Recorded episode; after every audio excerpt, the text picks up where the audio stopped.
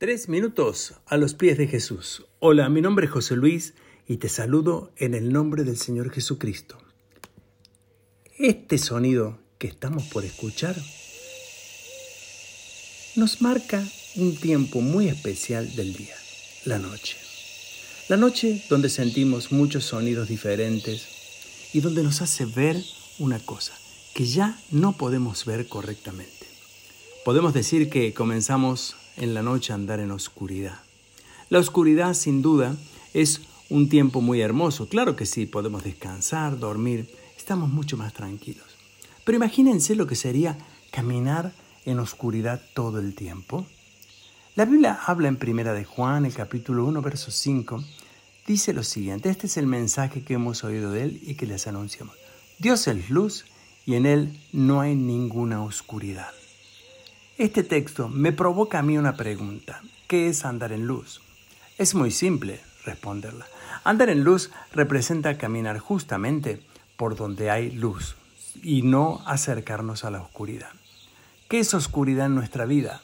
La Biblia la define aquí, la oscuridad es cuando nos apartamos de Dios, cuando mentimos, cuando no practicamos la verdad, cuando vivimos una vida que realmente no está relacionada con Dios.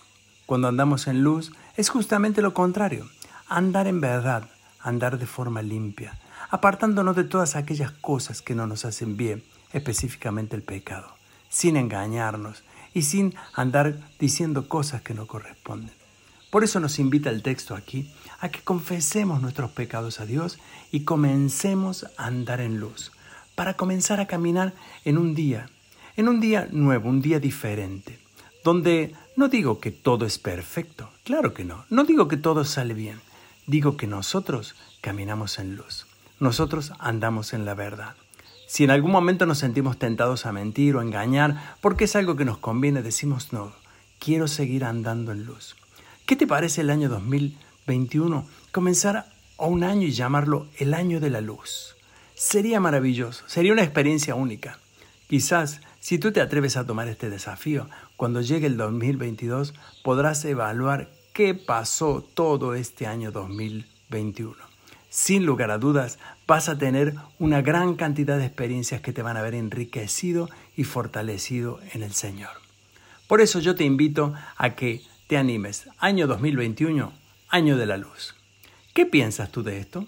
Nos gustaría escuchar tu testimonio o opinión. Puedes dejarlo en iglesialatino.com. Te deseo un día más que bendecido.